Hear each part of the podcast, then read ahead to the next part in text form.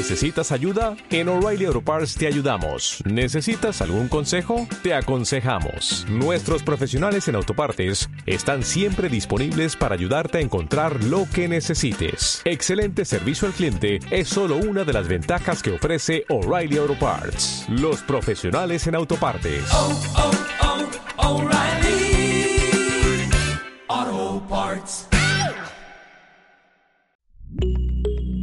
Hola, soy la doctora Silvia Cabrera. En mis años de experiencia con la medicina integrativa y del envejecimiento, he aprendido de grandes maestros y he conocido a personas muy interesantes, colegas que me han dejado una enorme huella. A ellos entrevisto para abordar temas de interés sobre salud, prevención, tratamientos y otros temas muy interesantes. Gracias por compartir el gusto por platicar y el deseo de saber y conocer cada vez más. Hola, buenas tardes. Nuevamente haciendo este ejercicio de hacer entrevistas sobre temas que creo que son eh, interesantes para todos ustedes. En esta ocasión he invitado a una persona muy especial que se llama Carlos San Miguel. Bueno, es, es mi esposo, pero más allá de la relación que tenemos de familia, eh, yo creo que es una persona que nos puede compartir su experiencia en el tema que hoy he escogido, el síndrome de apnea obstructiva del sueño. Eh, la apnea obstructiva del sueño es un padecimiento muy, muy frecuente. Posiblemente eh, algunas estadísticas lo muestran así. Una tercera parte de la población y en México, por las características eh, de la población, eh, sobre todo por el tema de obesidad, se considera que casi una tercera parte de la población lo puede padecer. Es decir, es tan frecuente sin embargo, no es muy tomado en cuenta o las personas no se dan cuenta que lo tienen o si se dan cuenta no le toman importancia y realmente lo que se ha visto eh, en, todos los estudios y las repercusiones que tiene a nivel de otros padecimientos es tan importante que ojalá que todos los médicos y las personas tomáramos conciencia de lo importante que es su diagnóstico y su tratamiento. Yo quisiera eh, que Carlos nos compartiera su experiencia, sobre todo desde cuándo se dio cuenta que él tenía este padecimiento y cómo fue que eh, tuvo eh, una influencia muy importante en su calidad de vida. Hola, Carlos. Pues me gustaría que nos platicaras sobre tu experiencia en esto. ¿Desde cuándo te diste cuenta de que padecías apnea obstructiva del sueño? Bueno, yo creo que primero que nada hay que eh, decirle a la gente en lo que, en lo que consiste, ¿no? Y básicamente en lo que consiste es de que cuando está durmiendo uno deja de respirar intermitentemente. Por, eh, se bloquea el pasaje del aire aquí en la garganta por X motivo y deja uno de respirar como normalmente respira uno. Y me di cuenta, pues fue antes del 2002, eh, no sé eh, la fecha exacta, pero me acuerdo que, que me sucedía que, por ejemplo, iba manejando, no sé, a la una de la tarde en el carro y sentía que se me cerraban los ojos y no sabía por qué. bueno, dormí mal o, o no sé qué, ¿no? Cansancio es normal así por lo que trabajo, lo que sea pero sí llegó, eh, llegó a ser tanto que, entré en una paranoia que pensaba que alguien me estaba inyectando drogas en la noche porque no era normal ese tipo de cansancio, ¿no? Y poco a poco fue empeorando, ¿no? Fue, este, tenía como etapas en donde apenas estaba pasando de estar despierto a dormir y empezaba a tener sueños de terror pero terribles, ¿no? Y se debía a que en cuanto me que empezaba a quedar dormido, empezaba a dejar de respirar y la falta de oxígeno me estaba causando todo eso, ¿no? Y hasta que un día platicando con una amiga, me dijo, ¿sabes qué? Hay, una, hay un médico en Monterrey eh, que hace estudios de sueño. Y eh, entonces primero empecé a buscar en San Diego, pero no había citas, estaba, o me dijeron, hay una cita, pero hasta no sé cuántos meses, ¿no? Y yo estaba desesperado porque yo no nada más era dejar de respirar, sino que tenía convulsiones. Ya me eran convulsiones por la falta de, de oxígeno, ¿no? después del estudio encontraron que mi patrón era respirar dos, tres veces y luego dejar de respirar de medio minuto a minuto y medio, ¿no? Y ahora que la gente se estaba quejando con el COVID de que les bajaba 90% la oxigenación, a mí me bajaba hasta 40%, prácticamente no tenía oxígeno en el cerebro. No sé si eso me venga así. Pero bueno, antes de eso, eh, Silvia, tú me dijo que había, antes de que fuera, años antes de eso, que fuera el estudio del sueño, eh, había un método que según esto funcionaba para los que sufríamos de apnea, que te, te cortaban el paladar blando, te lo quitaban con un rayo láser, o sea, básicamente te, te evaporan el paladar blando con un rayo láser. Y fui a que me lo hicieran y yo creo que fueron los días más terribles de mi vida, porque con una, imagínense un rayo láser adentro de la boca, te evaporan el paladar blando junto con la campanita y todo, de hecho te forman una artificial ahí con lo que te queda. Y tardé 21 días con un dolor que, que o sea, así como al borde del suicidio, tan fuerte que era, era, era constante y día y noche, dormido, despierto, ¿no? Y me acuerdo que, este, pues tú me administraste, creo que era morfina, ¿no? Por, el dolor, porque era insoportable eso, ¿sabes? Y no me sirvió de nada, a final de cuentas no sirvió de nada, seguía con el problema, ¿no? Aparte los ronquidos, o sea, los ronquidos era, y mucha gente no lo va a creer, pero eh, amanecía aturdido como si hubiera ido a un concierto de rock en la noche. Así de fuertes eran los ronquidos.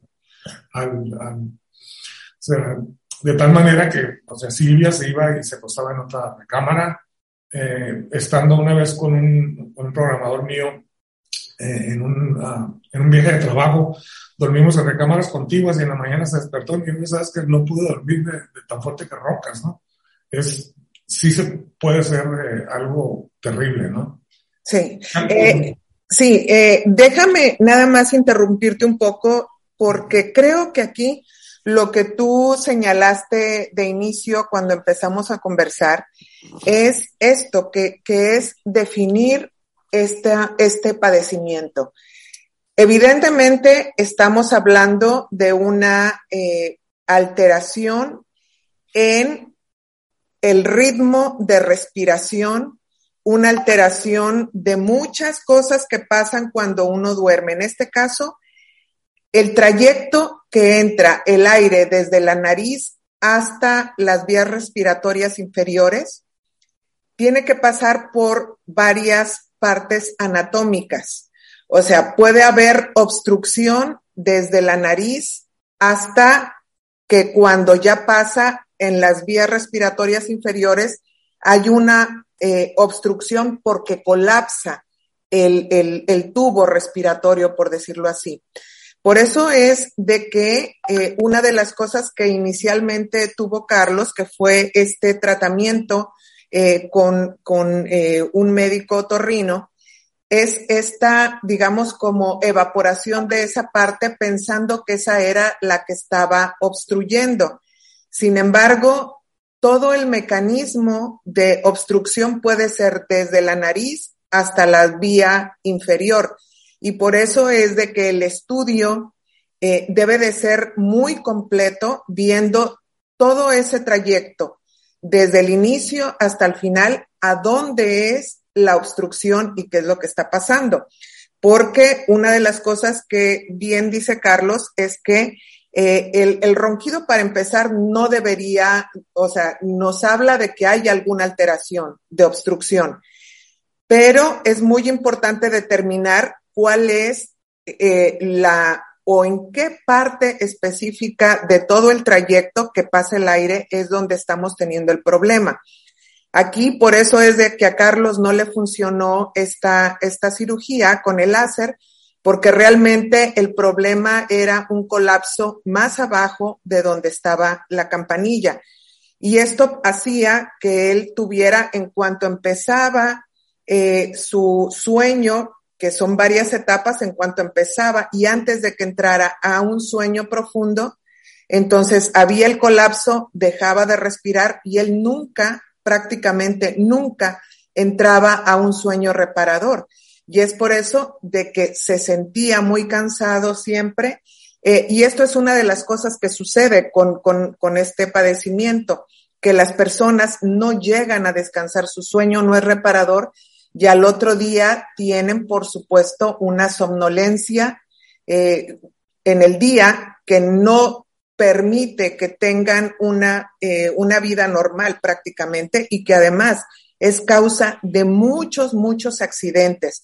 No sé si, si eh, de alguna manera eh, identificas estas situaciones que te pasaban. Me imagino que tuviste algún problema de repente para manejar el auto. Sí, o sea, eh, esos eran los problemas que podías estar manejando a la una de la tarde y me costaba trabajo mantener los ojos abiertos, no era, era y no, no entendía por qué, ¿no? Porque no sabía qué me pasaba, yo no sabía que sufría, es más, yo ni sabía que existía la apnea, ¿no? Esto fue por una amiga neuro, eh, neumóloga que fue la que me dijo, ve y hazte un estudio, ¿no? Y cuando hice, me hicieron el estudio, estuve tres noches en, en este laboratorio de sueño en Monterrey, entendí cómo funcionaba esto de, de, dormir, ¿no? Y sí me acuerdo que, que, llevé clases en la escuela cuando estaba en, la universidad estas del tronco común y que te explican, ¿no? Las etapas de, de dormir, pero pues eso te pasa, o sea, te entra por uno y te sale por otro porque no lo, eh, eh, o sea, no lo, no lo puedes eh, ligar a algo que suceda realmente, ¿no? Hasta que ya fui al laboratorio y entendí qué es lo que me estaba pasando, que nunca, nunca, este, pasaba de la segunda etapa. En la segunda etapa, mi cerebro dejaba de percibir oxígeno y te despierta nada más lo suficiente para que respires, se llaman microdespertares. Así es. Pero ya, ah, pero ya te interrumpe el sueño, ¿no? Y yo tenía como 700 de esos cada noche, entonces nunca llegaba a la etapa de, de, de, o sea, no tenía ni REM, no soñaba, no tenía el sueño profundo ni nada. Y entonces eso lo que, era lo que me estaba sucediendo, ¿no? Ahora ya, pues es, es otra historia, ¿no? Y que me sí. acaba de suceder, ¿no? Sí, sí, y una de las cosas que pasa, Carlos, este, bueno, tú tuviste la fortuna de, de tener el consejo de nuestra amiga neumóloga y que tuvieras la oportunidad de ir a ese laboratorio de sueño, porque desafortunadamente esto no se diagnostica mucho. Pensamos que roncar es normal, eh, y a veces la pareja de cama o la, la, las personas que, están a, a, tu lado eh, consideran que es normal, se acostumbran, aunque de alguna manera en, en algunas situaciones llega a haber una separación por eso, porque es muy complicado eh, convivir con una persona que está teniendo estos problemas. O se van a otra recámara, o se ponen los tapones como yo me los ponía, ¿no? Para poder este, eh, aguantar el, el, el, ruido de los ronquidos, que como bien dices, era muy, muy fuerte. La vez que hicimos el viaje a Costa Rica, que se me olvidó el CEPAP, que es el aparato para respirar, y llegando allá me dijiste, ¿sabes qué? Renta otra habitación porque así no podemos estar, ¿no? Y eso es la verdad, ¿no? Este, y la solución ahora es con, es un aparato que se llama CEPAP, un invento australiano, que básicamente lo que hace es que está inyectando aire, aire normal, así no es oxígeno ni nada. Hay que regular la presión y tiene muchas variantes ahí que se pueden regular. Y te pones una máscara, ¿no? Hay diferentes tipos de máscaras, una que te cubre la boca y la nariz, otra que son almohadillas que van aquí, otra que nada más cubren la nariz. Y hay un sinfín de aditamentos que puedes utilizar para tratar de, de, de que el sueño sea normal, ¿no? Entre ellas, eh, no sé, un strap para mantener la quijada cerrada y que no se te abre la boca y no escape el aire por la boca, porque pues el aparato está calentando constantemente y por ahí se puede salir el aire y dejas de respirar normal, ¿no? Entonces, la solución es esa, ¿no? El, el, el, pero el problema, ayer yo le decía a Silvia, digo, oye, ¿sabes qué? Esta enfermedad no es para gente que no tenga dinero, porque los aparatos son carísimos para empezar, los estudios son en, laboratorios especiales que no cualquiera puede acceder a ellos. Este, los accesorios, las máscaras, todo, todo es caro, nada de esto es barato.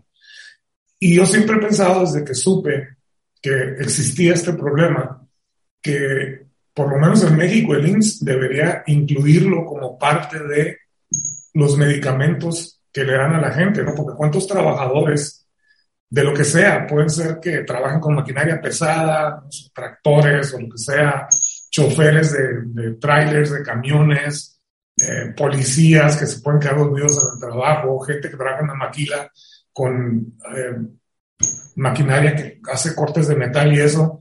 Que toda esa gente, pues no dormir bien, pueden tener problemas o causar accidentes que afecten a otra gente, ¿no? Es muy, muy peligroso. Es muy peligroso y además aquí yo creo que tú estás tocando un tema muy importante.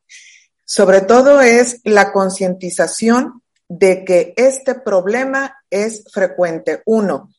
Dos, que nuestra población, por las características físicas, es muy probable que eh, se incremente el número de pacientes que tienen este problema porque sí que hay un mayor riesgo con personas que tienen obesidad, por ejemplo. Dos, es muy frecuente o más posible que tengan esta, este trastorno personas que tienen hipotiroidismo. Otro problema también, o bueno, no problema, sino otra circunstancia que hace que se presente la apnea obstructiva del sueño es en las mujeres que entramos a la menopausia. Entonces, hay muchas características o muchas situaciones que pueden hacer que se agrave o que se presente la apnea obstructiva del sueño y que entonces realmente el diagnóstico precoz y el tratamiento sería muy bueno porque de alguna manera tú vas a prevenir todas las consecuencias que puede traer el no dormir adecuadamente.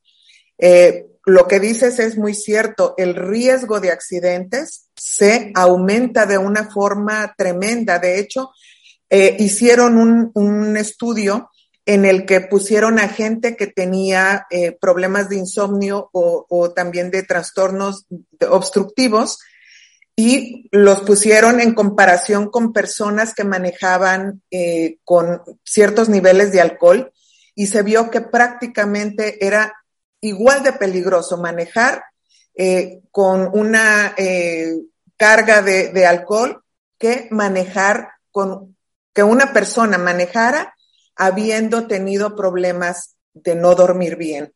Entonces, realmente es un problema muy severo eh, y una de las cosas es que sí se debería, creo yo, de instruir desde las escuelas de medicina al médico de primer contacto para que se investigara sobre este tema, ver si el paciente tiene problemas de este, viendo ciertas características del paciente, el sobrepeso, etcétera, para que se diagnosticara y de alguna manera ciertamente tratar de que hubiera más eh, laboratorios del sueño, donde se pueda diagnosticar adecuadamente cuál es el problema del paciente. No sé qué opinas sobre eso.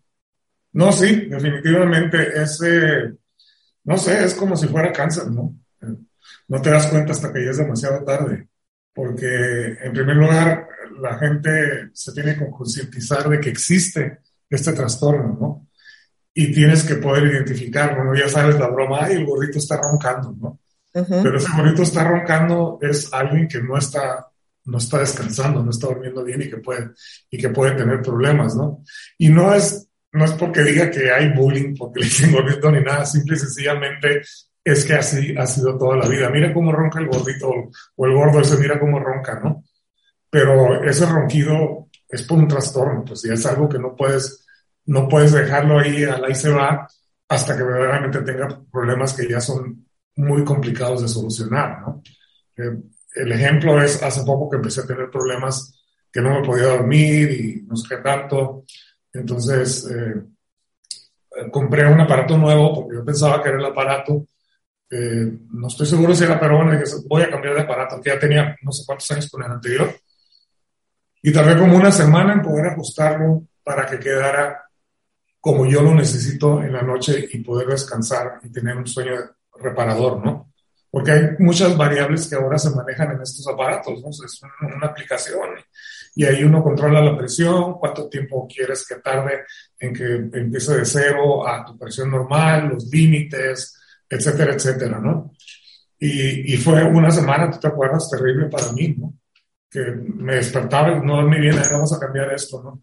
Y esta máscara no me sirve, pues bueno, voy a pedir otra máscara, a lo mejor está muy grande, me voy a poner otra chica y fue un gastadero, por eso te digo que no es para gente este, que no tenga dinero, porque fue un gastadero hasta, hasta que llegué a la solución que dije, esto es lo que me funciona, ¿no? Y tengo un, un aparato para viaje, porque, porque sí es bultoso el aparato, pero tengo uno para viaje que es un poquito más grande que, este, que un celular. Pero ahora no me lo quiero llevar porque como apenas ajusté este aparato, dije, si me llevo aquel y no está bien ajustado, pues voy a tener problemas en el viaje, ¿no? Entonces pues, me voy a llevar el nuevo, aunque está grande, pero pues es lo que me salva la vida. Eso es lo que, lo que me, Yo me acuerdo la primera vez, ¿te acuerdas cuando salí del laboratorio? Que te llamé por teléfono la primera vez, estaba llorando y dije, sabes que no lo puedo creer, es la primera vez que duermo bien en no sé cuántos años, ¿no? Fue como si me hubiera ganado la lotería o no sé, me hubiera salvado del cáncer, una cosa así. Es, es muy, muy fuerte, ¿no? Este, los trastornos del padecimiento este. ¿no? sí, claro, y además, bien lo dices, eh, eh, mm, es que te salvaste de muchas cosas. ¿Por qué? Porque una persona que no recibe tratamiento es una persona que va a tener posiblemente otras enfermedades que se agregan, como presión alta, eh, problemas del corazón, alteraciones también a nivel del sistema nervioso central porque no dormir bien es un verdadero problema. Las personas que tienen insomnio, las personas que tienen este padecimiento y otros padecimientos que alteran el sueño, son personas que tienen más riesgo de tener enfermedades cerebrovasculares, eh, enfermedades del corazón y otras más, porque el sueño es una necesidad fisiológica. Dormir bien es necesario para consolidar la memoria, para tener un buen sistema inmunológico, para reparar todos los desgastes a nivel celular que suceden durante el día. O sea, dormir bien es necesario y tener una apnea obstructiva del sueño también te condiciona a tener problemas de insomnio. Y lo peor de todo es de que en un momento dado una persona que piensa que no durmió bien, se puede tomar un medicamento para eh, dormir, pero eso va a hacer que se relaje aún más y colapse más la vía aérea por donde pasa el aire. Y si no se ha detectado que tiene apnea obstructiva del sueño, va a agravar más el problema. Esto es, es algo muy serio porque eh, aquí lo importante es detectar cuál es el problema para poder ponerle solución. En la gran mayoría de los casos es el, el, el CPAP, como dices tú, este aparato de presión positiva, pero también puede tener problemas a nivel de los cornetes, a, a, otros niveles, que las amígdalas estén muy grandes. Por eso se necesita un diagnóstico bien, bien preciso para poder determinar cuál es el problema y darle la solución más adecuada. Un tabique desviado también te puede También, sí. Pero por, sí, por eso te digo de que, de que necesitamos, para empezar, que la gente sepa que existe el problema y si en un momento dado la pareja le dice, oye, te quedas sin dormir por las no, eh, sin, sin respirar de repente por las noches, oye, roncas mucho, o la persona se despierta con dolor de cabeza, con la boca seca, eh, siente que no durmió adecuadamente, eh, se siente muy cansado, se siente un poco torpe, tiene problemas con la memoria, es importante acudir con el médico. Eh, de, de inicio puede ser con su médico primario, con su médico general, eh, que ya lo podrá enviar con, con, un especialista, un otorrino o un especialista en medicina del sueño para que se hagan las pruebas este, convenientes. Cuando a ti te pasó de que fuiste tres días, en ese tiempo se, se, eh, se usaba o era la única forma de estar tres días en la clínica de medicina del sueño ahora ya se han reducido el tiempo. Generalmente ahora se hace el estudio que se llama polisomnografía. Se hace medianoche y la otra medianoche se eh, utiliza ya el aparato para calibrarlo. Se ha reducido porque la, la verdad es de que hay pocas eh, clínicas de medicina del sueño y por otro lado, pues la lista de espera es muy larga y como dices tú también, pues es muy, es, es, es costoso, ¿no? Pero sí, independientemente de eso, yo creo que el problema es muy frecuente, muy severo, con muchas consecuencias y que se debe de buscar ayuda. Sí, eh, yo me acuerdo cuando, cuando recién empecé con el aparato, pues obviamente es algo nuevo, quieres investigar, quieres saber qué es, qué es lo que te está pasando, ¿no? ¿Qué, qué sucede en el mundo alrededor de, de esto de, de, la apnea? Y en, hay varios foros, ¿no? De, de, gente que sufre de apnea y la gente hace preguntas, este, se pasan tips, ¿no? O sea, muchos tips, o sea, no me van a creer, pero por ejemplo, uno de los tips que es, es que si se te abre la boca y se te sale el aire, que te lo pegues con tape, con ese, con ese microporo. Y yo lo hice, yo lo hice ahora con el nuevo barato porque, porque no he dado la manera, o sea, no, no me podía este, acostumbrar al nuevo barato, ¿no? Y, compré, no sé, un cuello para detenerme el cuello en la noche, que no se me vea la quijada, y luego compré otro que era más blando, compré un, un como gorro así que te mantiene la quijada cerrada, que ya me di cuenta que no lo ocupo, pero eh, es, o sea, cuando estás en este problema, se vuelve como una obsesión el tratar de resolver tu problema. Y yo me acuerdo al principio, cuando empecé a entrar en los foros, o sea, es tan, es tan grave el problema que yo me acuerdo que leía de gente que estaba tan desesperada, que ya le habían puesto el CPAP y no se acostumbraban y no lo ven bien. Y como dos o tres personas que no sabes que ya me quiero quitar la vida. Y no era broma, o sea, lo estaban escribiendo para que la gente se enterara de que preferían no seguir viviendo que seguir viviendo con este problema que no los dejaba descansar. ¿no? Entonces no es algo que se debe tomar a la ligera, es algo que se, que se debe de pensar muy seriamente como a las primeras señales de, de que tienes este, este problema. ¿no? Yo afortunadamente por mi amiga supe que, que, que, que, tal vez tenía eso y que existía ese problema, yo no sabía. Y, y me, se, me, se me solucionó el problema, ¿no? Pero mucha gente no sabe, la mayoría de la gente no sabe es la verdad, ¿no? Y bueno, para eso es esta plática, para que se enteren y que sepan que sí se puede hacer algo al, respecto, ¿no? Sí, por supuesto, que, que este es, eh, es el objetivo, es, eh, digamos, comunicar la experiencia tuya, que, que ha sido una experiencia de, de, muchos años, y que cómo es posible que de alguna manera a veces cuando la pareja está roncando, uno ya lo toma como si fuera algo, algo normal. Y no, no es normal. Hay que investigar por qué. O sea, no es, no es algo que de, debemos de dejar pasar. Les voy a contar una anécdota que te hace joder bien. Estábamos en la casa reunidos y al final de cuentas se quedó Silvia, un amigo y yo. Después de un rato Silvia se fue a dormir y mi amigo y yo nos quedamos en la sala. Y entonces en la mañana me desperté y mi amigo no estaba y se fue o qué onda. Entonces yo me había quedado dormido en la sala y me lo encontré en la regadera, en el piso de la regadera enroscado. Y le digo, ¿qué te pasa? Me dice, no, hombre, roncas demasiado fuerte, me tuve que venir para acá y tenía almohadas, almohadas en las orejas, dice, y aún así se escuchaba hasta acá. Así de, de digo, es cómico, ¿no?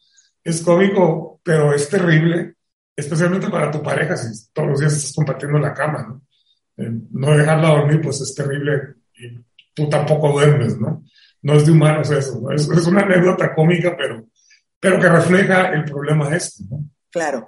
Entonces, al final de cuentas, es eh, el mensaje es que no debemos de dejar pasar esto como si fuera algo normal, que hay que pedir ayuda, hay que consultar al médico y en todo caso el médico tendrá que ver todas estas circunstancias que hacen que se agrave el problema y encontrar la solución, que puede ser tan fácil como alguna cirugía igual hecha por el otorrino, el otorrino naringólogo, si es que se trata de una obstrucción de, de, de eh, por un cornete, etcétera, pero también la posibilidad de que el problema sea un poco más abajo y que sea el colapso y que se necesite un equipo como el que comenta Carlos, que te salva la vida. Entonces, pues muchas gracias. No sé si quieras eh, comentar algo al final.